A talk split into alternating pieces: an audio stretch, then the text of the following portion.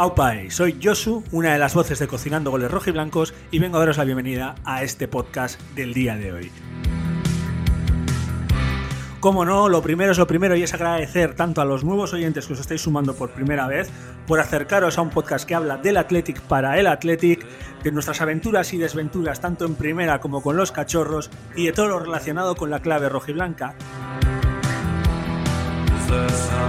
A todos aquellos que ya nos venís escuchando todas las semanas, también daros las gracias por seguirnos en redes, ya os la sabéis, en todas somos Cocinando Goles, por mandarnos emails a cocinandogoles.gmail.com y por escucharnos siempre tanto en Spotify, por dejarnos mensajes y me gustas en iBox, en Apple Podcast, por señales de humo, incluso por Morse. Estamos en todas partes, pero en todas es gracias a vosotros y gracias a una pasión que nos une a todos, que es el Athletic de Bilbao. Así que muy sencillo, nos atamos los cinturones, nos colocamos nuestras camisetas rojiblancas y comenzamos un día más en Cocinando Goles Rojiblancos, Datos y Fútbol con el Athletic.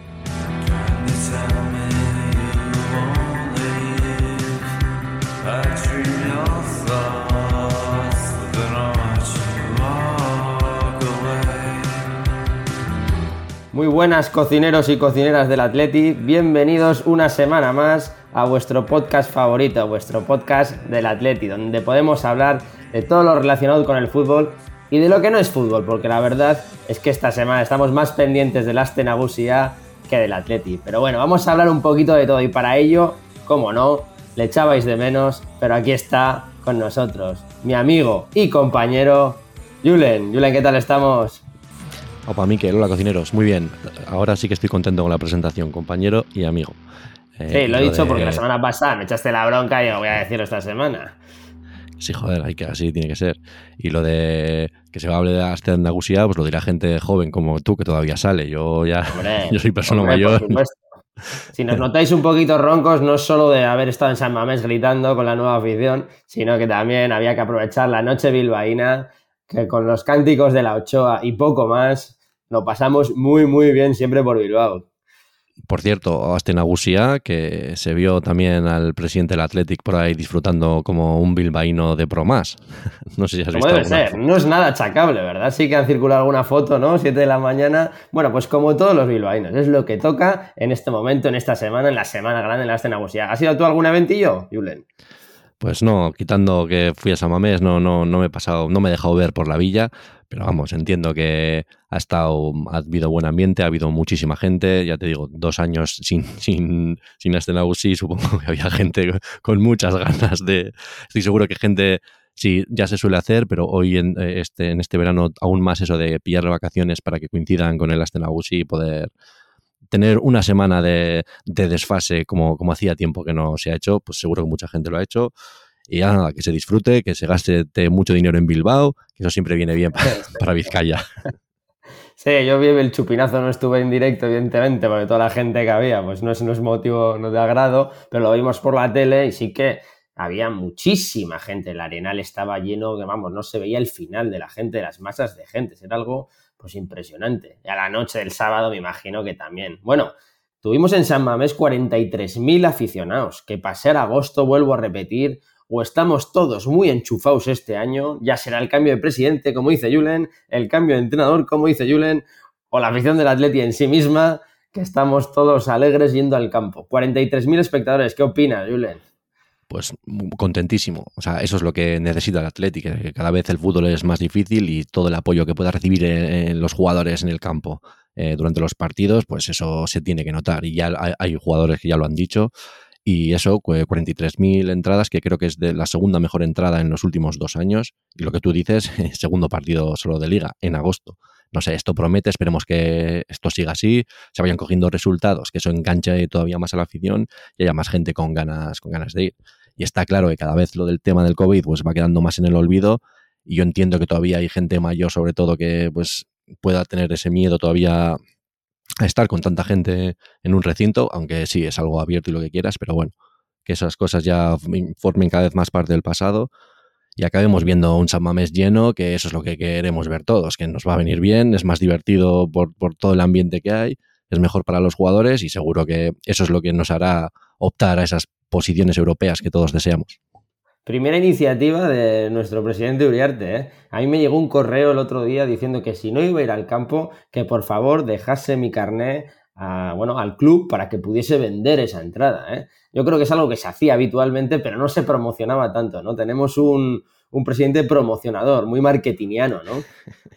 Oye, buscar o, utilizar todos los recursos que tenga en sus manos para, pues para eso, para mejorar el Athletic, pues e, en cualquier punto, en, cualquier cosa en la que se pueda. Me parece que eso ya lo hicieron desde el primer partido, eh, pero sí, o sea, yo me parece genial que lo hagan. Estoy seguro que habrá gente que, porque me suena que eh, en el primer partido todo aquel socio que puso a la venta la entrada, me parece que se vendió. Mm, se vendió todo, sí, sí. sí, por eso, así que eso siempre es positivo, ya sea porque cuantas menos butacas vacías haya, mejor.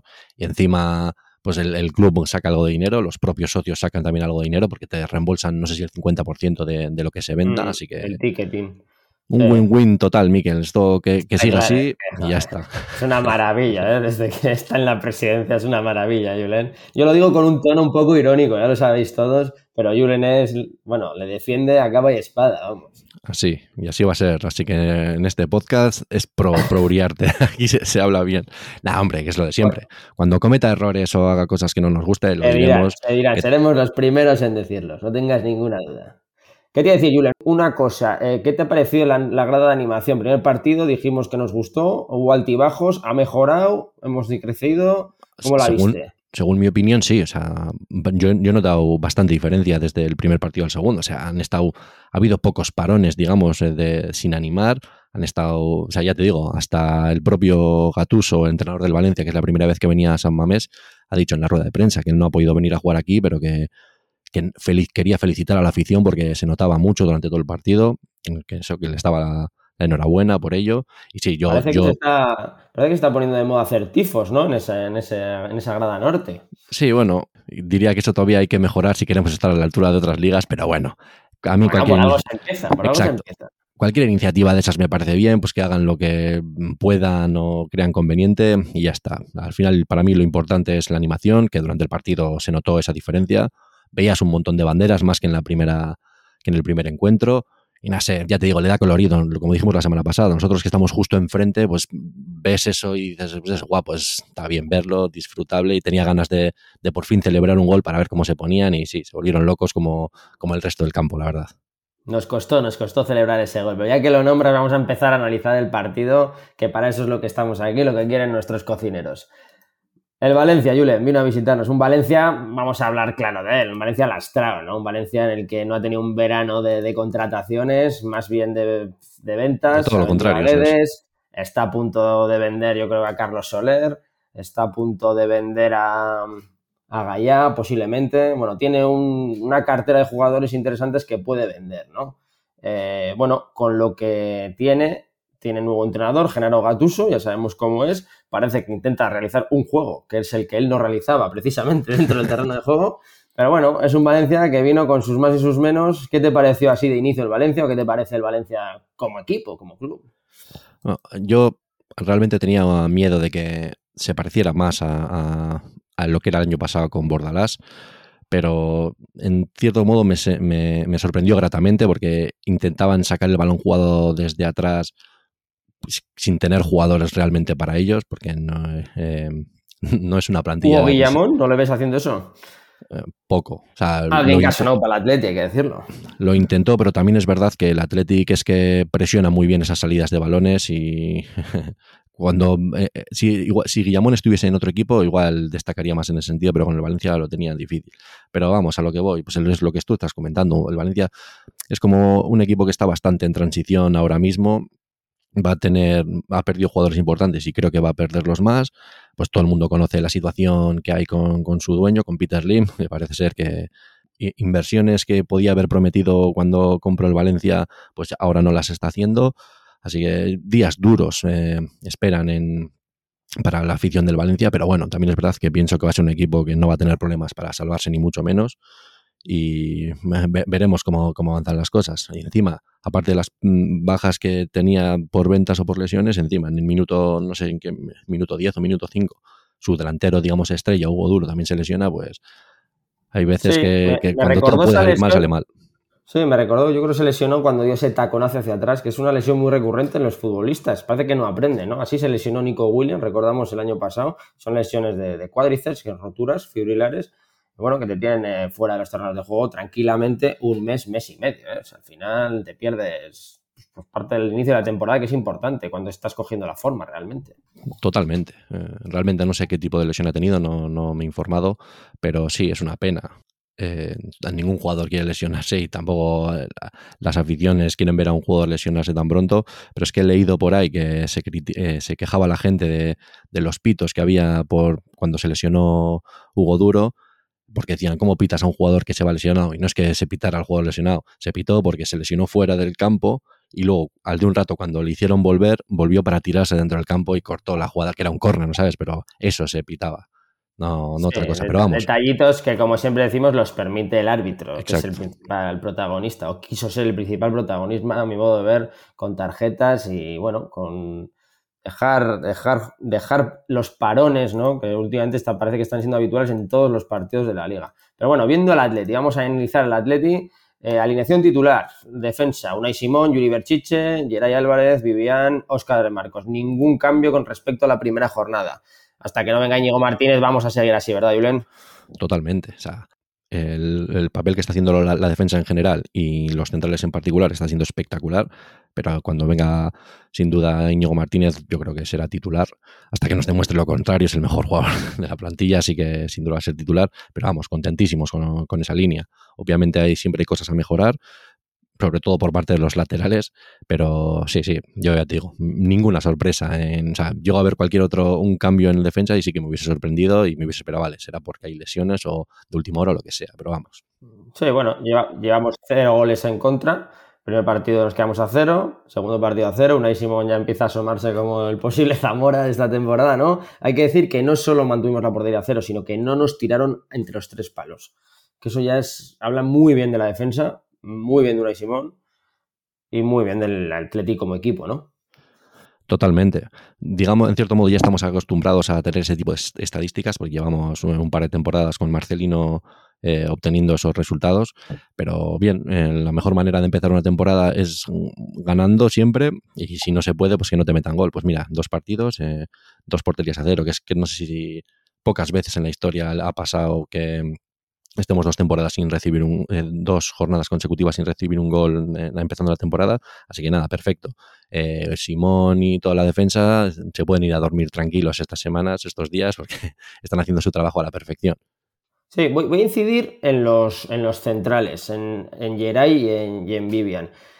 ¿Qué te parece? Ya defensivamente vemos que son titanes, que lo están haciendo perfecto, pero ¿qué te parece en la salida de balón que tienen? Ya sabemos que la de Geray es algo mejor que la de Vivian, pero ¿qué tal te parecen estos dos primeros partidos, o sobre todo en el partido del Valencia? Porque yo les vi bastante dubitativos, por eso te lo pregunto.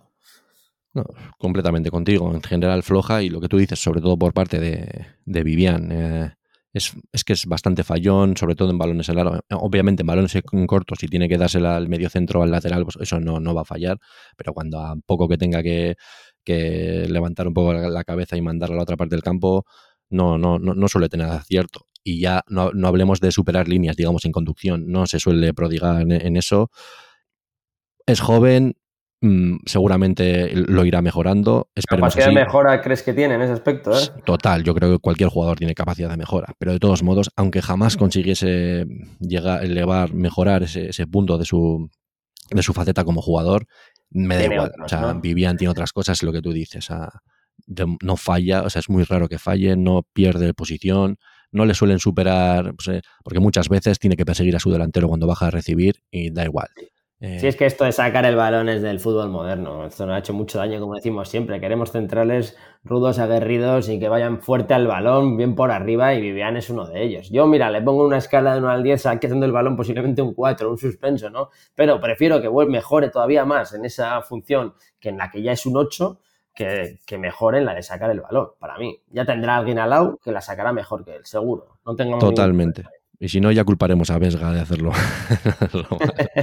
no, pero Miquel Vesga, el hombre waterpolo, el que pasa de jugar a waterpolo a fútbol, eh, pues eso, lo que dijimos la semana pasada en 10 segundos. Buen partido Miquel Vesga otra vez, ¿no? Le puso otra vez, repitió el centro del campo. Eh, recordamos, Miquel Vesga de pivote, Sánchez por la derecha, Muniain por la izquierda.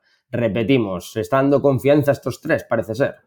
Sí, sin duda, o sea, se lo han ganado en la pretemporada y bueno, Vesga también ya venía haciendo buenos partidos el final de la temporada pasada y eso se está viendo ahora, pues que sigue con esa progresión, digamos. Tampoco es que nunca creo podemos esperar que acabe, o sea, que haga un partidazo de, pues de comerse al medio campo rival, pero de momento muy correcto. Y es más, en este partido ni siquiera te diría que ha hecho ninguna vesgada de pues, algún pase fallido que sea un contragolpe claro o algo así, no. Este ha cometido pues, los errores de cualquier jugador, de quizás dar un pase que te lo intercepten o lo que sea. Pero en general, esta pretemporada, o sea, esta temporada, de momento Vesga, bien, titular indiscutible, yo creo. Es, un defecto de los zurdos el que yo le veo, ¿no? Por decir defecto, porque Miquel Vesga solo juega con la pierna izquierda. De hecho, creo que uno de los errores que tú nombras fue un cambio de banda con la derecha, que bueno, que, no acercó al target ni, ni por asomo. Pero bueno, esos, esos zurdos cerrados que, se, les, se, les, presume que tienen más calidad, ¿no? Eh, que la pierna derecha solo la utilizan para apoyar, básicamente. es que ¿se, ¿se puede utilizar la derecha para otra cosa o qué? Realmente no. Hay que recordar que Julen es zurdo, siempre ha sido zurdito, no es verdad. No se me había olvidado, ¿eh? tantos años sin verte chutar un balón, se me había olvidado completamente. No, pero sí, es lo típico que se dice. Y Vesga también parece que lo tiene. No, tiene una derecha para nada portentosa. Pero bueno, ya te digo, Sí, lo, que te quiero decir es que parece que siempre le sobra un toque. No sé si tú lo ves así también. Siempre que cuando hay que cambiarse, orientar el balón hacia el otro lado, siempre le sobra un toque porque siempre la tiene que dar con su pierna izquierda. A eso me refiero. Sí, sí, ya te digo que es característica típica de alguien que no, utiliza demasiado bien la, otra pierna, su pierna supuestamente mala. Eh, pero sí, sí, claramente lo que dices, pero ya te digo, de momento esa especie de tripleta que están haciendo con Sancet y Muni, él no está siendo para nada el peor, o sea, la cadena, eh, el eslabón más débil de esa cadena, así que contento que siga así, que siga trabajando y que intente cada vez llegar más a portería, que eso siempre nos va a venir bien. con lo del gol, me parece que todavía eh, eso no ha cambiado la falta de gol que tenemos, así que necesitamos que cualquier jugador se anime a, enchufar alguno y esperemos que venga. segunda línea, ¿no? Que decimos. Exacto. Yo no diría que, es el, eslabón más débil, incluso diría que es el escalón, el eslabón, perdón, más fuerte de esos tres. Miguel Vesga, recuerdo que en este partido dio 31 pases, de ellos 26 acertados, un 84%, que son estadísticas, bueno, pues para jugar en primera división y en el centro del campo, una de las posiciones más difíciles, siempre decimos, muy correctas o muy acertadas, unas grandes estadísticas, ¿no? Que siempre decimos que no hay que fijarse en las estadísticas del todo, pero empieza a transmitir lo que reflejan las estadísticas, y eso es bueno para el Atlético. Sí, y sin olvidar que esta vez el pase de gol ha sido de, Vesga. Un robo de, de Williams y Vesga es el que, el que habilita a, a, Berenguer. Pues eso sí, ya te digo, yo estoy bastante contento. jamás Vesga va a ser un, un Modric o un, no sé, un Xavi Alonso, pero dentro de su nivel y para el nivel dentro de, de, la plantilla del Athletic, ahora está muy bien. Yo creo que la mayoría de la afición estará bastante contenta o, está de acuerdo con que, con que siga siendo el, jugador titular. Me voy a su parte derecha, Julen. Eh, ¿Qué nota le pones, le vamos a valorar en nota a Bian Sanzet en este partido? O sea, de, esos tres jugadores yo te diría que es el peor, es el que peor está empezando la temporada. Está fallón en general, está un poco incluso lento en cuanto a decisiones, cuando tiene que, hacer conducciones. Lo mismo que tú dices que a, a Vesga pues le sobra siempre un toque a Santer creo que le empiezan a, sobrar alguno más. Em, incluso en varias eh, en varios contraataques o en varias jugadas de ataque del partido, me parece que se, está equivocando. O sea, no sé si es porque se está gustando demasiado, no sé si es porque. Pero se está bloqueando, más que gustando, ¿eh? se bloquea a la hora de conducir. Tú dices esas conducciones que hacen la que da 10 toques, ¿no? Sí, por ejemplo. O sea, eh, y que acaba, que acaba tomando una decisión errónea normalmente. Sí, y porque eh, también es hasta está ralentizando la jugada. O sea, yo recuerdo un contratal que, tenía Nico Williams pasándole por la derecha como un avión y en vez de dársela, pues consiguió, o sea, siguió él avanzando otros 15 metros y al final la jugada no acabó en nada. O sea, dásela a Nico, que va a llegar mucho más rápido que tú eh, eh, a portería, así que dásela, pero no sé. Yo creo que, pues eso, sigo creyendo que, o quiero creer que es eh, sigue en, su pretemporada, pues que le está costando igual algo más coger el ritmo, coger el ritmo de competición y saber sentirse importante dentro del equipo, porque yo creo que es todo lo que todos queremos, que Sancet eh, este sea su confirmación de ser el mejor del equipo. Sí. Lo que pasa que se, se espera tanto de Sancet que notea la parroquia un poco con ese run run Williams, ¿sabes lo que quiero decir? Empiezan a escuchar el suelta el balón antes, el pase, el pase acertado. Eh, bueno, ese run run, que no es nada malo, hay que meter un poco de presión al jugador, también lo considero bueno, pero se tiene que venir arriba, lo que tú dices. O sea, está, ya está teniendo oportunidades de titular. Otra vez fue cambiado, todo hay que decirlo, no acaba un partido, pero, pero parece que tiene la confianza de Valverde, o sea, que es, la banda derecha va a ser suya. Sí, y a mí me gusta, yo no estoy pidiendo que, le quiten la titularidad, ni mucho menos, pero de vez en cuando, ya es lo de siempre, lo que siempre decimos, pues que, seguro que pasará por el banquillo para dar oportunidades a otros jugadores que sí que parece que han empezado más entonados, pero vamos, aunque ya te digo, aunque no esté jugando bien, yo es que confío plenamente en él, me gusta mucho verle jugar y esos detalles que tiene en cada partido, pues es agradable verlos, pero necesitamos eso que sea, no sé, más contundente, que, que sus, que sus jugadas acaben siendo más importantes dentro dentro de los 90 minutos de un partido. Así que muy confiados en él. Pero claro, si tengo que luego me pongo a ver dentro de esa misma parcela, pues en el que juega un poco más por la izquierda, Muniain, que me parece que hizo un partido impresionante, pues claro, digo, coño, si tengo que quitar a uno, ¿a quién quito? Pues, ya, pero estás comparando a Muniain, jugador con 500 partidos en Atleti, de los cuales posiblemente 450 sean de un nivel 8, vamos a decirlo así, ¿no? Con un chaval, digamos, que ya lleva tiempo, pero que está empezando, ¿no? Entonces, llegar a palabras Muniain, eh, pues es muy difícil. Bonito el homenaje que le hicieron, por cierto, ¿no? Sí, claro, estas cosas siempre están bien. Eh, la verdad es que se cayó el estadio y estas iniciativas pues me, parecen preciosas. A mí, yo estoy abierto siempre a este tipo de cosas y, por cierto, ya que lo nombras, hubo eh, en, redes sociales, hubo alguien que pues, sacó una foto a la imagen de la televisión y lo publicó en sus redes sociales diciendo pues leyendas. ¿Cómo se llama ese, ese, ese, tuitero, Julen? Pues, no, Ander Herrera, o sea, será un guiño atlético. Herrera, ¿no? Sí, como que estoy aquí, no sé, yo ya empiezo a ver conspiraciones por todas partes, cualquier cosa que hacen ya, pues ya pienso, vale, va a venir seguro, luego pasa otra cosa y digo, vale, parece que no, no sé, sin más. A ver, vamos a ser claros, si Ander Herrera pone una foto, que no lo ha hecho durante los últimos dos o tres años del Atleti, una foto de su televisión cuando le están dando un homenaje a Muniain con su saeta, que fue compañero suyo también. Bueno, pues yo llámame ideólogo, como tú dices, conspiranoico, pero yo veo alguna relación ahí. Vamos, creo que Ander Herrera antes o después va a caer, va a caer y tiene que estar ahí. Lo, primero que queda claro es que tiempo libre en París tiene. Joder, de sobra, vamos. Sí, no cuenta, no cuenta para jugar. yo creo que, yo creo que Ander Herrera, no sé lo que temas aspectos económicos, ni no los sé ni los quiero saber realmente eh, pero no creo que sea un fichaje difícil para hacer para el Atleti, ¿no? No lo considero fichaje en, En cuanto a dinero... Sí, deportivamente nos va a dar un salto de calidad tremendo, eso lo tenemos todos claro. Dejemos a quien dejemos en el banquillo, eso ya sería otro debate que ya lo abriremos cuando fichemos a Ander Herrera. Pero económicamente yo creo que tiene que hacer un esfuerzo el Atleti para dar ese pasito más, porque es que si no, no hay tu tía. Sí, no, no, mm, totalmente. Sí, está claro que Ander Herrera ya sabe que si viene aquí no, no va a cobrar eh, lo que está cobrando al año en el PSG, porque de hecho ese dinero no se lo va a pagar nadie, ya. Ni lo necesita, ya. El fútbol ha cambiado. encima eso, encima eso. Pero para este tipo de jugadores es cuando hay que hacer los esfuerzos. O sea, yo siempre lo digo. O sea, lo que se dice del dinero en el campo, totalmente de acuerdo, pero sobre todo con este tipo de jugadores que te dan ese, ese, e, ese subidón. No sé si te está subiendo el suelo o el techo, pero vamos, eh, que el equipo es mejor con Ander Herrera, se va a lo tenemos todos claro desde el minuto uno. No sé qué edad tiene Ander Herrera ya, pero yo creo que si lo Del 89, tiene 33. 33, pues le quedan un par de añitos, ¿no? De, Fácil. De buen juego. Incluso puede hacer de las funciones de teacher, ¿no? Enseñando a vencedor, que le ha empezado el año un poquito bajado. Incluso a Jan Sancet, ¿no? Que es un jugador bastante parecido. Sí que me recuerda esos movimientos de espaldas eh, encarando, ¿no? Un poco a Sancet.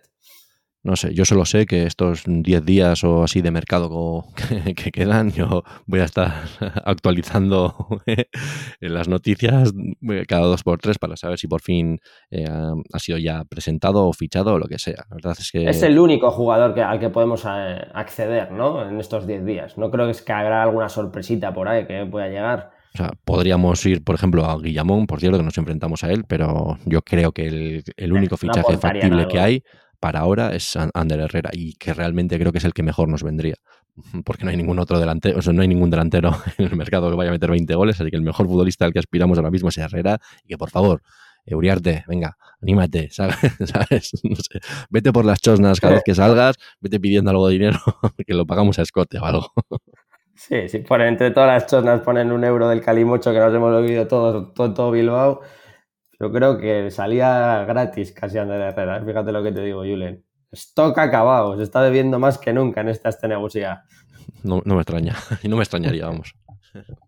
Bueno, ya que has nombrado la delantera, vamos con ellos, que es lo que más pereza nos da a todos, ¿no? Volvemos a decir, somos un atleti sin, sin gol, un atleti sin delantero centro, un atleti que genera ocasiones. Vamos a quedarnos con eso, ¿no? Al menos generamos ocasiones, pero chutamos poco. ¿Qué está pasando? Esta vez hubo un cambio, todo hay que recordarlo. En primer partido de liga sacamos al Búfalo, Villalibre. Este, en este segundo partido, bueno, pues Valverde prefirió apostar por los dos Williams, ¿no? El hermano mayor delantero centro, hermano pequeño de interior derecha. Por la otra banda, sin cambios con Berenguer. Me vuelvo a adelantar como el otro día. El mejor del partido. Marmitaco Berenguer para mí. Luego veremos, pero por ahí también van los mis tiros de Marmitaco. pero sí, eh, cambio. No sé si. ¿Quién te fue el mejor de los tres para ti, Blen? Yo. Perdón, de los dos hermanos, rectifico. De los dos ah, de los dos hermanos, yo. Es una me costaría responder a esa pregunta, pero mira, por cómo contribuyó en el robo de, de, lo que luego acabó siendo el gol, pues voy a poner a Iñaki.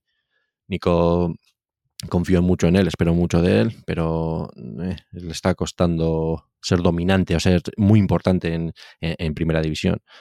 Mm, sobre todo. crees que, que Nico Williams, el problema que tiene este año, que es que ya le conocen, ¿no? Ya es un jugador que, bueno, que le estudian los equipos rivales. Ya no es ese jugador sorpresa, ¿no? Que nos dejó con la boca abierta en ciertos momentos de la temporada pasada. Eso siempre influye. Está claro que los scouting cada vez son más exhaustivos y se sabe todo de todos los equipos contra los que te enfrentas. Pero yo creo que lo que, entre comillas, me estado defraudando o en lo que más flojo le veo es en algo que me recuerda mucho a su hermano, que es en, en la toma de decisiones tiene facilidad para llegar a, los últimos metros, tiene facilidades para deshacerse de, rivales, pero en la toma de decisiones está fallando mucho. O sea, ayer, en el último partido contra el Valencia, hubo varias jugadas que, o sea, eh, eh, fastidió toda la jugada por el hecho de tomar mal de decisión un último pase que, que no era ahí o que no consiguió hacerlo bien siendo un pase sencillo. Mm, tiene cosas que mejorar, que sin duda, este sí podemos decir que es chaval, chaval, porque bueno, si 20 años tiene o 21, pero realmente cuando no tiene demasiada experiencia en primera división, pero aún así yo le exijo bastante, o sea, confío mucho en él y espero que, Sí, sí, hay, que, exigirle siempre, pero claro, no es lo mismo un chaval. De, él, por ejemplo, que Sancet, que Sancet sí que ya lleva un número de partidos mm. bastante importante y ya tiene 22, 23 años, pero vamos, que confío o supongo que, irá mejorando. Lo mismo es lo típico. En cuanto de la primera asistencia, pues perderá un poco más el miedo. Cuando meta el primer gol, pues lo mismo. Y tenemos que confiar en que este nos va a dar muchas alegrías. que gol metió, gol metió, todavía no sabemos por qué lo anularon. Bueno, no sé si tú has visto un resumen luego en la tele, yo no lo he hecho todavía, la verdad. Muy, muy eh, justo. Pero gol metió, hubo conexión Williams ahí y no sé qué pitó, creo que fuera de juego. Fuera de juego, sí. o sea, muy, muy justo, ¿eh? me tengo que creer que es fuera de juego. O sea, es típico que te ponen la imagen que te ponen con las líneas está pues unos centímetros adelantado, pero vamos, a me fío si piden que es fuera juego es lo que hay, pero sí, eh, una pena, porque realmente los dos, los dos eh, Williams mojaron y a los dos se, lo anularon, pero bueno. Sí, o sea que al final ese plus que podía haber adquirido ¿no? con ese gol, esa confianza extra, pues se la han quitado, joder. A nosotros nos hubiese venido muy bien, ¿no? Porque al final muchas veces los jugadores se motivan al meter un gol o se quitan una losa, ¿no? Es como derribar un muro. El primer gol con el Atleti en primera división. sí, o sea, ya metió en copa, pero es que lo que tú dices no es lo mismo. no es lo mismo meterle a un segunda ref o tercera ref que a todo un, a todo un Valencia. Y encima en San Mamés, que todo el mundo te va a apoyar, o sea, se va a volver loco contigo y tú el, el que más. Pero bueno, sí, es una pena confiemos en que eso vaya, vaya derribando esos muros. no, hay prisa tampoco. ¿eh? La afición está con Nico Williams, se coreó mucho en el nombre de Nico. Sí, una jugada que tuvo un fallo, sí. Eh, Sí, sí, sí, así que no hay problema. También hay que decir que yo en tareas defensivas le vi muy bien, o sea, recuperando balón, corriendo hacia atrás también, que no es lo que le pedimos a Nico Williams, pero si tiene que hacerlo, perfecto, y eso se agradece. Esos esfuerzos se agradecen mucho en Samamés, además.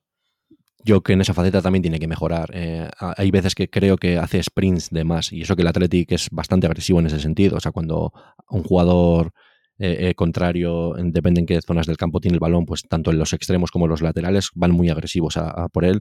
Pero Nico a veces, a mí me da la sensación que corre de más. También es verdad, 20 años, tienes toda la energía tienes para exportar, pero estoy seguro que de Marcos agradecería algo más de ayuda. Pero sinceramente, lo que dices, yo los delanteros y más alguien como Nico Williams, yo lo que quiero es que ataque, tío. O sea, que no se convierta, que no vuelva a pasar casos como, como lo que pasaba con Córdoba. Que sí, que Yuri estaba muy contento con él defensivamente, pero luego es que el chaval en ataque no aporta nada y por eso ahora no está en el Athletic. Así que que, que, mejore en todas las facetas, pero que él se centre en, lo que es suyo, en lo que el Athletic eh, eh, le paga por ello, que es asistencias y goles, así de claro. Goles, goles, goles como los que no metió Iñaki Williams, pero como que sí metió Alex Berenguer. Buen gol, ¿no, Julen? Pedíamos que tirasen a gol, pedíamos, exigíamos casi que tirasen a gol. El primero que tiró fue Alex Berenguer y pues la metió bien. Buen zurdazo, creo desde fuera del área. La toca Mar Billy este, el que nos hizo una cruz en aquella copa, en aquella semifinal de copa, lo paró todo, pero en esta se le escapó por la potencia del disparo, ¿no? Alex Berenguer la pegó muy bien. Sí, eh, es contrario a Vesga. Este sí que maneja más bien, mejor las dos piernas. Es capaz de pegarle duro con, cualquiera de las dos piernas. Y sí, fue una buena jugada. Una jugada de las que creo que vamos a ver muchas eh, esta temporada, tanto en San Mamés como fuera. Presión del Atlético al sobresalida de balón del rival, que ellos no, no, saben, no son capaces de descifrarla, cómo salir de ella.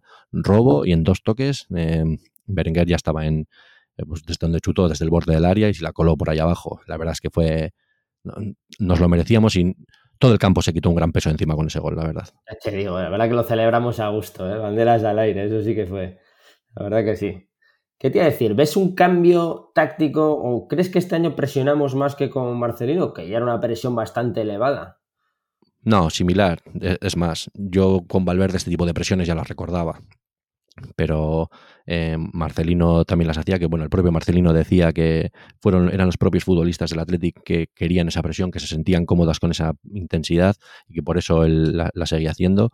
Y Valverde es un tío muy listo, cualquier cosa que funcionase con, con, con Marcelino estaba claro, o está claro que él pues, la va a seguir explotando y esta presión no va a ser diferente el, de momento, los dos rivales que hemos tenido, ninguno ha sido capaz de salir de esa presión, aunque también es verdad que el Mallorca lo que hacía era jugar al patadón. El Valencia intentó jugar más, cosa que agradecemos, porque a nosotros, ya te digo, nos viene al pelo.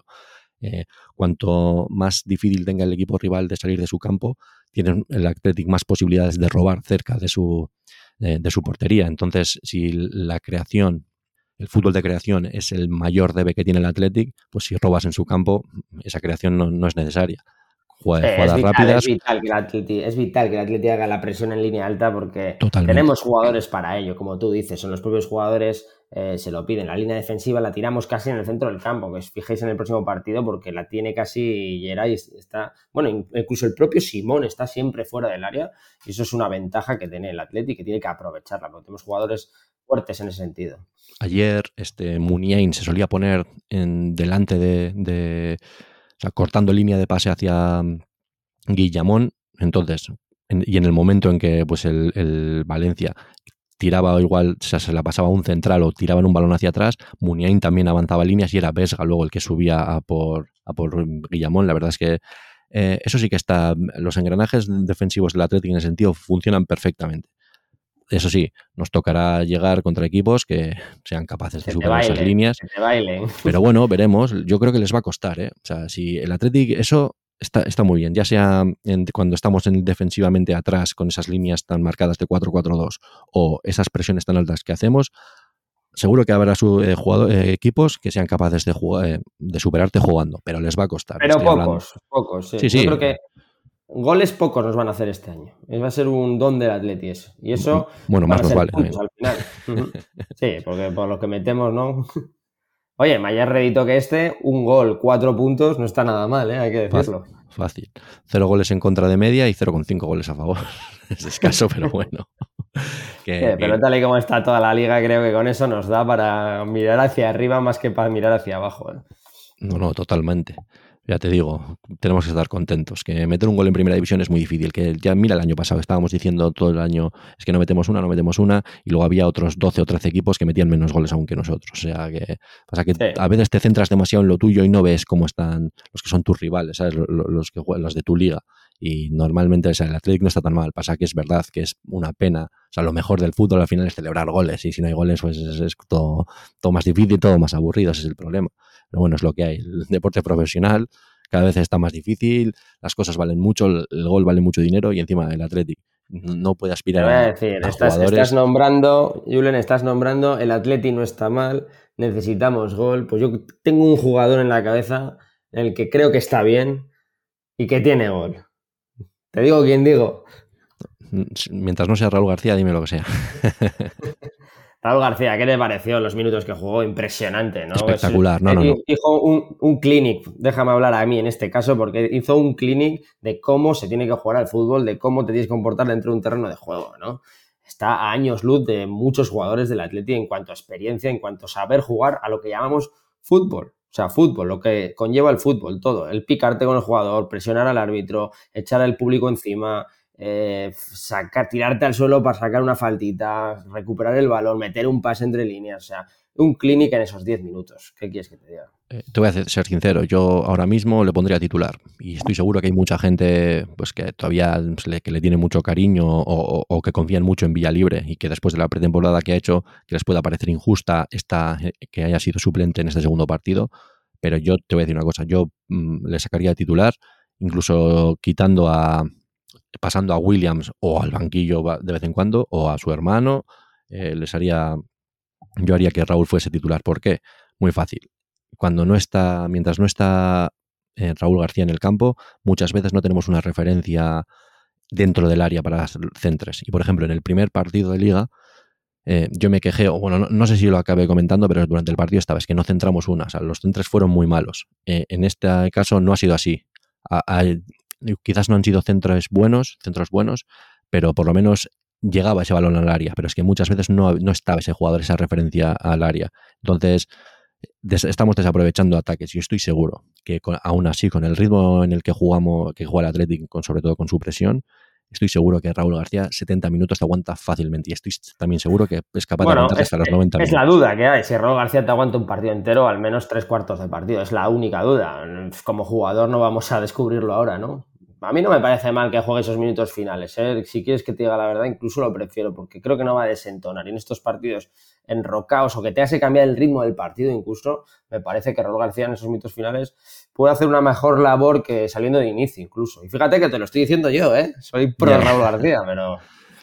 Yo, ya te digo, yo siempre, o sea, ya digo, siempre me ha gustado Raúl, que sí, el año pasado teníamos esa, esa disputa entre Raúl y Santet, pero ya te digo, eh, a mí no me importaría verle titular. Es más, estoy seguro que acabará siendo titular en, varios partidos, no solo en uno, en más de uno. Pero es lo que estamos lo que te estoy hablando de la pena de Villalibre. Pero es que yo no es que no confíe en él, pero cuando se le han dado oportunidades, bueno, el, último partido, no te voy a decir que lo hizo mal, pero tampoco es que me pareciese que rompiese la puerta. Nada, es una posición muy, aunque seas un buen delantero, yo creo que es una posición muy difícil de jugar ahora hoy en día en el Atleti al final. Pues porque, porque no están acostumbrados ya a generar realmente. Yo lo que pido es que se, cuente con, el mayor número de futbolistas posible. O sea, lo que no, lo que sí que sí que no me gustaría es que de repente me, Villalibres esté ocho partidos sin jugar. Ahí sí que me parecería algo para criticarle a, a Valverde, que está claro que... Pues lo suele hacer, te lo adelanto, este tipo de cosas. ¿eh? Pues ese, ese, sería un problema, porque ya no sería, sería otra temporada casi en blanco de Villalibre, o sea, ya sé es que empieza a ser difícil, empieza a ser difícil pensar en Vía Libre como un jugador futurible del Athletic si, si, no va, contando con minutos. Pues yo espero que cuenten con él. También esperaría que contasen con Guruceta, pero bueno, eso es otra cosa. No sé. Yo. Eh, para eso hemos contratado a Valverde, para que gestione la plantilla. Pues espero que lo haga de la mejor manera. De momento, el otro día jugó Capa, que no había jugado en el primer partido, jugó Morcillo, que no había jugado en el primer partido. Bueno, jugadores que entran, minutos testimoniales, hay que decirlo, pero bueno, pues para que no se les duerman en, el banquillo, ¿no? Empieza a sacar a jugadores, a hacer rotaciones, no sé, un poco para que todos se sientan un poco protagonistas, ¿no? Igual es de su aprendido Valverde, ¿no? De su primera época. Pues sí, supongo, y, pero bueno, no hemos nombrado quizás también a, Vencedor, que del año pasado era titular indiscutible, bueno, no era titular indiscutible, pero jugaba mucho y en el último partido no jugó, y el que creo que con Raúl García va a ser siempre el primero o segundo cambio de, del Athletic Zárraga, que a mí me parece que hizo un buen partido en los, no sé, 20, 25 minutos que jugó, se le ve eso, pues te aporta, es otra, otra, otra manera de, quizás no tan vistosa como puede ser Ollán, pero yo no, no, o sea, no me sorprendería que Valverde le lidera la oportunidad en algún partido como titular. A mí me, está gustando. O sea, este nuevo Zárraga que dijo él en, rueda de prensa, que como que el año pasado se veía un poco encorsetado, que tenía como hasta miedo de, de recibir el balón, no jugaba no estaba siendo el mismo, pues este año todo lo contrario, estás intentando ser más valiente y yo creo que se le nota esa diferencia. Confío en Zara, de momento estoy contento. Como diría, como diría CR, más confiante, ¿no? Sí, totalmente. Totalmente. Es que y yo creo que lo veo yo, lo ve todos a Mamés y lo que es más importante, lo ve Valverde. Así que, pues en este sentido, Jan creo que se tiene que poner un poco más las pilas porque quizás su. Tú le ubicas a, a Zárraga, le ubicarías de, de volante, ¿no? En el puesto de Sanzet. No le ubicarías en el puesto de Vesga, ¿no? Es que. No, según está jugando el Atlético ahora mismo, sí. Para mí el cambio sería por Sancet. Sí, sí, sí. No, yo a, Zárraga le veo caído a banda, ¿eh? ya lo hemos comentado. Bueno, caído a banda, entendemos. Interior. un poco de interior, ¿no? Sí. Al que no le veo en esa posición y el otro día le hizo jugar esa, esa vencedor. Creo que ahí vencedor mm, se desaprovecha mucho. Vencedor es un pivote clásico, para mí, a mi modo de ver. O sea, su puesto es el de Mikel Vesga en este caso. El año pasado había dos posibilidades de jugar en esas posiciones en este año hay una. Creo que en la, banda o de interior, donde es el puesto de Muniaino de Sunset, eh, vencedor, se pierde, se pierde. A, mí estoy bastante de acuerdo contigo. Eh. También es verdad que en los minutos que jugó ayer, pues no, no, no le vi no, Es, una teoría, no estoy diciendo que lo hiciese Sí, ya ¿eh? entiendo lo que quieres decir. Es que en verdad pienso como tú. Sí que creo que tiene que intentar jugar o más o un pelín más atrás o más incluso por el centro. Pero bueno, hay veces que los, los jugadores, o sea, los entrenadores, pues inventan eh, posiciones nuevas para, tipos, para ciertos jugadores, a ver si pues Vencedor es capaz de adaptarse bien a esa, posición y no sé si va a acabar siendo titular o bueno, los minutos que vaya teniendo, porque es otro que en los que todos vemos como futurible jugador importante del equipo, pues es importante que tenga minutos y espero que vaya jugando y lo vaya haciendo bien, que, se, que coja confianza, porque ya te digo que en la pretemporada estuvo muy, muy, muy flojo. Y bueno, pues no sé, pero por lo menos en este partido ya te digo, los minutos que ha tenido no ha desentonado para nada. Lo que quiero decir es que lo importante de este partido han, sido los tres puntos. Se necesitaban, estaba claro. Seguimos cogiendo la forma. Les vi muy cansaditos al final. Eh, sobre todo a los jugadores del centro del campo. Del centro del campo para adelante casi cambió a todos. Vamos a decir, ahora que tenemos cinco cambios, estuvo, yo creo que tardó algo Valverde en mover el banquillo al final. Los primeros cambios los hizo bien, los hizo por el 60-65, pero los últimos tardó mucho. Y esos minutos hay que, hay que ir gestionándolos algo mejor por criticar algo a Valverde. ¿eh? Sí, e, e, eso es, por criticar a Valverde. Casi fueron, no insustanciales, pero lo único que aportaron es eh, quizás más tensión a la... Sí. pero digo, yo estaba, en esos minutos finales yo ya estaba de, va, pidiendo la hora, como quien dice. Y lo único que hizo con esos cambios es hacer que todavía durase más el partido. O sea, como, pero bueno, supongo que también vio, porque al final sacó casi en la banda derecha doble lateral, porque jugó capa, que creo que tocó algún balón, sí, pero vamos, que no influyó para nada. Pero supongo que veía que en cierto modo casi nos estaban ya asediando en esos minutos finales. Asediando totalmente, Julen. Recordamos la última jugada del partido en el que se nos puso el corazón en un puño, ¿eh? pasó lamiendo el palo ese disparo. No sé si había habido falta previa, pero eso era el gol del empate, clarísimamente para mí lo, lo, peligroso de eso no, no, es la última, esa, esa última jugada. O sea, lo, lo, que a mí ya me, me, podía haber hecho saltar, o sea, salir de mis casillas es que la jugada anterior es un contragolpe que les cogimos en Bragas, no sé cuándo. Cuatro para dos, clarísimo, sí, sí. Y no fuimos capaces de chutar esa no finalizar esa jugada, para mí fue de. Coño, no sé quién condujo esa final, no sé si fue Raúl García el que llevaba el balón, fíjate. Me parece que, me parece que sí, pero no estoy seguro. O sea, fue, fue mal. O sea, eso tenía que. Si no metes gol, pues no metes gol, pero tienes que acabar esa jugada. Pero acaba la jugada, ¿no? Exacto. Se vaya al quinto anfiteatro. Que luego mira lo que pasó, que, por cierto, no sé si has visto, pero me parece que Unai toca el balón, ¿eh? La toca con el pie. O sea, es paradón encima. es que a mí, la repetición que vi, a mí me da la sensación que la toca. Así que. estamos en el momento de decir que Unai Simón hace un paradón por partido. O sea, que nos está salvando y dando puntos. ¿eh? De momento sí, o sea, que menos mal. Pero de todos modos, eso sí, ¿eh? hubiese sido.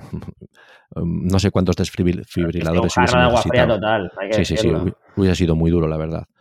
Pero a mí, por ejemplo, en el partido anterior, aunque es verdad que fuimos claramente dominantes y merecimos ganar, a mí sí que me pareció que con respecto a este partido ha habido mejoría en general. Es que está claro que pues el, Valencia, el fútbol que ha propuesto quizás nos, ha venido mejor y eso ha ayudado, pero yo sí he notado mejoría. O también hay cosas que no me han gustado, como me parece que esas líneas defensivas que planteaba Valverde, que es como lo mismo que hacía Marcelino, hace que a los rivales les resulte imposible jugar, o sea, crearnos peligro por dentro, pero me parece que las bandas llegan a, posiciones de centrar con mucha facilidad, cosa que a nosotros nos suele costar mucho, a nosotros nos llegan con mucha facilidad, que sí, que luego tienes a un porterazo y a dos centrales, que esos balones colgados, pues de momento están siendo capaces de, despejarlos todos con mucha facilidad y con mucha solvencia, pero realmente eso no, no me gusta que te lleguen a los últimos 15 metros de campo o 20 metros de campo con dos pases. O sea, algo que al Athletic le cuesta empezar que Muniain empezar a mover el balón, mover, venga, volver a los centrales, y a nosotros nos llegan con nada, pues eso la verdad es que me molesta. Pero mira, eso que tú dices eh, vuelven a ser sensaciones, porque si tú miras las estadísticas, Julen, vas a ver que el Valencia tuvo muchos más pases, cuando tú piensas que hicieron un juego bastante más directo, pero muchos más pases del Atleti, y el Atleti hizo un juego bastante más directo, que es lo que le está recriminando, ¿no? Por algo decir. Si te fijas en la posesión, por ejemplo, 63% el Valencia, 37% Atleti. Que yo viendo el partido no hubiese dicho esa estadística en la vida, no, la verdad. Tanto no. Pero a mí que los, pases, yo, yo sí veía que estaban eh, sobando mucho más el balón el Valencia, pero atrás. Cuando, sobre todo cuando, ¿sabes? Es ahí. Dicho finamente, ahí la toca cualquiera, ¿no? Pero ¿qué es lo que te digo? Que lo que no me gusta, o sea, no, me gusta que lleguen a esas posiciones y puedan sacar centras, pero que luego no chutan una puerta entre los tres palos. Que en un Valencia en 90 minutos no te chute ni una vez a puerta, pues eso es que estás haciendo un gran trabajo. Pero solo estoy poniendo pues detalles que me gustaría que quizás se pudiera mejorar o, ya te digo, quizás de momento todavía estamos en casi en pretemporada, o sea, la manera de jugar que quiere implantar Valverde, tanto en ataque como en defensa, pues no la habrán cogido los jugadores al 100% y por eso ha pasado esto. Y también es verdad que el Valencia en la segunda parte se volcó bastante para poder empatar el partido. Pero bueno, detalles que voy viendo, pues como Yuri, por ejemplo. O sea, yo Yuri eh, para mí es sin duda mi lateral eh, zurdo titular. Me parece que en ataque pues, nos va a dar mucho. Y ya en el partido anterior pues, fue él, tuvo un par de ocasiones de meter gol y es el lateral pero me parece que tiene desconexiones, que errores que tiene que intentar solventar. Que, claro, si tienes al lado a Vivian Yayeray, pues está claro que te ves muy seguro como para arriesgar, pero tiene, tiene que tener cuidado con esas cosas. Como me decías el otro día, ¿no? Solo tiene un ritmo, Julio Berchiche, a tope siempre, vaya donde vaya, ¿no? Es así, o sea, o en, jugadas tuvo un par de entradas que es o te quito el balón o roja directa. es así. Mira, hablando, hablando, de, hablando de tarjetas, Julen, seis amarillas, el Atleti tiene un partido bastante limpio. ¿Qué te parece esto? O sea, ¿qué está pasando? Seis amarillas en once faltas, me parece. Es una muy curioso eso. Sí, sí, es muy curioso. hay que decir que algunas son por pérdida de tiempo o lo que interpreta el árbitro por pérdida de tiempo. Vamos a dejarles en este episodio, en este episodio número 2 de la temporada 3, todavía no vamos a entrar a hablar de los árbitros, pero no sé qué decirte. O sea, la amarilla. A mí me desesperó esa amarilla, por ejemplo. Es de loco. O sea, con lo que hemos sufrido. La de Unai Simón, me refiero, ¿eh? Exacto, sí, sí, sí. Lo que hemos sufrido en San Mamés, con equipos que venían a perder tiempo desde la primera parte, y no te estoy hablando desde el minuto 35, no, no. no desde el minuto 10 de la primera parte, que el Valencia, por cierto, ha sido uno de esos, y que le pongan una amarilla a Simón por lo que hizo, que, o sea, me parece ridículo, me parece penoso. O sea, no, no lo entendí, la verdad. Esa eh, se llevó una pitada tremenda. El, Normal, porque todo el mundo entiende lo mismo que nosotros. Es que no tiene sentido. Nos estamos quejando constantemente de que nos han eliminado de la Copa el año pasado con pérdidas de tiempo. El primer partido llega el Mallorca, el primer partido de Liga ya está perdiendo tiempo. El Valencia, no tan exagerado, pero más de lo mismo también al final. Joder, tampoco. Es que no, no, no lo llego a entender. Y acercarse el árbitro un poco de forma chulesca, ir a sacar una tarjeta a Unai Simón cuando lo único que hizo, vale, igual sí que perdió algo de tiempo, pero lo que las perdonan los del Valencia anteriormente. claro, ¿no? Que, perdió tiempo estaba claro. No fue tan exagerado como, como en otras ocasiones hemos visto, en, incluso en jugadores del Athletic, ¿eh? pero sacar la amarilla por eso a mí me, pareció fatal. O sea, me parece pasarse, me parece tomarse... Un árbitro no puede hacer eso, yo lo siento mucho. No quiero criticar a los árbitros, imagino que no, no creo que nos vaya a volver a pasar esto, pero esto no puede ser. al tiempo. bueno, tú lo has dicho. sí, sí, para mí fue ridículo, la verdad. Bueno, vamos a ir cerrando, Julen, con el partido. ¿Quién te parece? Es el momento de que nuestros oyentes o cocineros nos digan quién es el marmitaco, pero antes me lo vas a decir tú. Para ti, ¿quién fue el marmitaco de este partido, de esta jornada? Pues mira, creo que la semana pasada también fui un poco injusto, pues esta semana voy a ser todavía también injusto, porque creo que el, papel que hicieron los centrales fue de 10, si lo podría dar a cualquiera de los dos. No cometieron ningún error, eh, los, atacantes rivales, sobre todo por el centro, no fueron capaces de generarnos peligro, pero es que a mí tenía tantas ganas de una victoria y que de celebrar el primer gol, que yo se lo voy a dar a Berenguer. O sea, me parece que es un jugador muy listo, en la manera en que tiene de meter el gol, pues atreverse a chutar desde fuera del área ya era hora de que alguien lo hiciera, y aunque sea con la pierna mala con lo que sea, pero un buen gol. Luego su partido no fue excelente, pero para mí Marmitaco, por la alegría, por la ilusión que vi yo en todo San Mamés, por ver esa gran animación, celebrar el primer gol y estallar de felicidad, para mí Berenguer sin duda. Bueno, pues se pone Berenguer en primera posición. Tendríamos a Berenguer con dos puntos, eh, Vesga o jugador de waterpolo un punto y para lo todo Unai Simón un punto que fue tu marmitaco la semana pasada. Pues tenemos nuevo líder en la clasificación del marmitaco que algo habrá que hacer, ¿no? Cuando habrá que dar algún premio, alguna camisetilla, alguna tacita, ¿no? Algún cocinero que acierte los marmitacos. Por ejemplo, a mitad de temporada, por ejemplo. O si no, les mandamos una a, a Lezama y decimos atención para tal jugador, el que, el que lo haya ganado. A ver, un premio a Lezama directamente. Desde cocinando goles. Sería gracioso, todo hay que decirlo. Pues muy bien, Julen, ¿qué? ¿Vamos a bajar a Bilbao esta semana o qué? Algún día tendrá que caer, ¿no? Algún conciertillo por las chosnas, algún concierto de la forma organizada oficial, vamos, a Bandibarra estaría bien, la verdad. Este año no me he informado de qué, actividades tienen ahí eh, en Chosnas, la verdad. No, no, siempre tienen, es una locura. O sea, está el programa oficial y luego el programa que organizan ellos. Mm. hay miles de cosas para hacer, está bien. No sé si tiene 500 eh, actividades el programa oficial y otras 500 actividades el programa de Chosnas. Es decir, puedes empezar en Bilbao a las 7 de la mañana y acabar a las 7 de la mañana del día siguiente y seguir haciendo cosas. Es una pasada. Ya te digo. Y sin tomar una gota de alcohol, ¿eh? Curioso. Eso sí que sería para récord. Curioso y relacionado con el fútbol, hay una prueba ahora por las calles en el que te ponen tres paquetes de tabaco y con un balón hay que tirar dos al menos. Lo voy a hacer ayer, pues no sé, a unos 30 personas. No tiró nadie esos dos paquetes de tabaco. No juguéis a eso. Os recomendamos desde aquí. Bueno, pues que ningún jugador del Athletic lo haga porque si la gente ve que no ni siquiera ellos son capaces de tirar uno, ya nos preocuparíamos. A ver si es verdad que nuestros jugadores no, no van a ser tan buenos como, como queremos o creemos. Pues muy bien, Julen, un placer haber estado aquí, compartido contigo. A ver si fichamos a algún comentarista nuevo que están al caer, al caer. Seguirnos porque están al caer. Lo anunciaremos por redes sociales seguramente. Grandes fichajes, grandes amigos también, ¿no? Pues, pues más vale, porque uno que yo me sé, la semana que viene coge vacaciones y me deja aquí. tiene que venir otro porque está al caer. Sí, sí, eso espero. Y no, pues aquí nos la bancaremos y seré yo el que el que, pues, que haga el programa de la semana que viene, que por cierto no hemos hablado del partido de la semana que viene, que es contra el Cádiz allí que por cierto, oh sorpresa, es el lunes, pero bueno, eso es otro No me digas, el lunes, qué, el lunes. qué raro el Atleti. Bueno, pues aquí estaremos el martes para comentarlo, ¿no, Julen? Al menos tú. eso es, eso se intentará. y ya estamos moviendo hilos, es lo que tú dices, pues para, para traer algún compañero que, que nos pueda ayudar y esperemos que vaya apareciendo en más, en más programas a lo largo de la temporada. Que seguro que cuando oiga el, el podcast se dará por aludido, así que nada. Sí, vamos a hacer rotaciones como hace Valverde, no tengáis ningún problema. Pues hasta aquí hemos llegado, Julen. Un saludo muy grande y nos vemos la próxima semana. Estará Julen aquí, hablando de la Cádiz Atleti. Un saludo, cocineros. ¡Opa Atleti! Venga, agur familia, agur agur.